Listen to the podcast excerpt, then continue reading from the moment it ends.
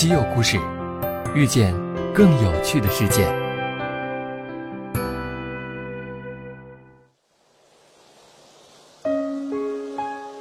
西门子调频一八四七的听众朋友们，大家好，我是小乐。夏天到了，许多朋友已经迫不及待地去海边旅行避暑。如果您到过珠海呀，一定会对这座依山傍水的城市念念不忘。不过，今天我们要关注的是珠海西北部的野狸岛上一对巨型日月贝，它们白天与郁郁葱葱的海岛交相辉映，夜晚则如月光一般晶莹剔透，宛如一件稀有的艺术品。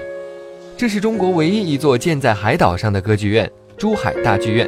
它的造型设计为一大一小的两只贝壳，其中大贝壳日贝是一个可容纳一千五百五十人的歌剧厅。即使不用任何扩音设备，最后一排的观众也能感受到如原声一般的视听效果。小贝壳月贝则是拥有五百五十个座位的音乐厅。日月贝的设计灵感来源于名画《维纳斯的诞生》，爱与美的女神维纳斯从贝壳里诞生，而珠海又盛产日月贝，于是就有了“珠生于贝，贝生于海”的意境。每到周末呢，市民们纷纷前来享受艺术盛宴。由于人群高度集中，消防安全就显得格外重要了。大剧院使用的是西门子火灾报警系统，通过对烟雾浓度变化和温度变化等参数的灵敏探测和智能分析，系统可以准确地发现隐患，自动报警，并启动广播、水泵和排风设备，及时消灭隐患，保护人员和财产安全。今年二十二岁的叶香宁是大剧院物业公司职员，和同伴们一起负责剧院的安防和消防。小叶来自广东江门，这是他来到珠海之后的第二份工作。他和小伙伴们上岗后面临的第一次考验，便是大剧院的开幕首演，由俄罗斯国家交响乐团带来的珠海新年音乐会。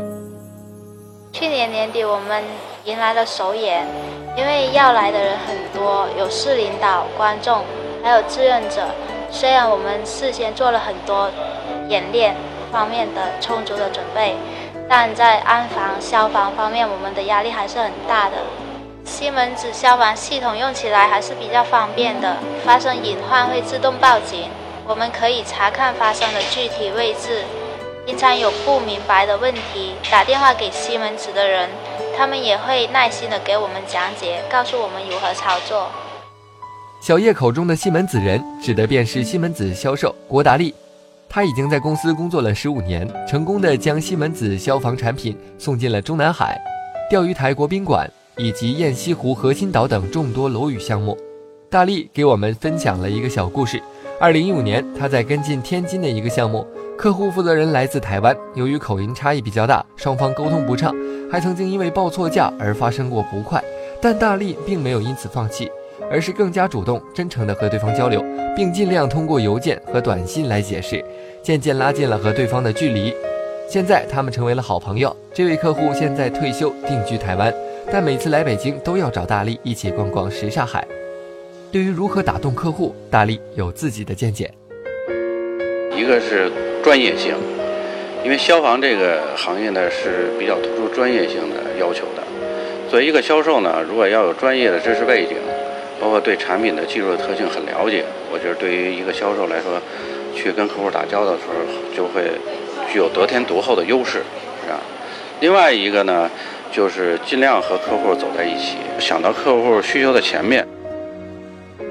听完我们的节目，你是不是也想亲眼目睹日月贝的风采呢？请您继续关注西门子调频一八四七，并订阅我们的节目。下期再见。西门子调频一八四七，西门子博大精深，同心致远。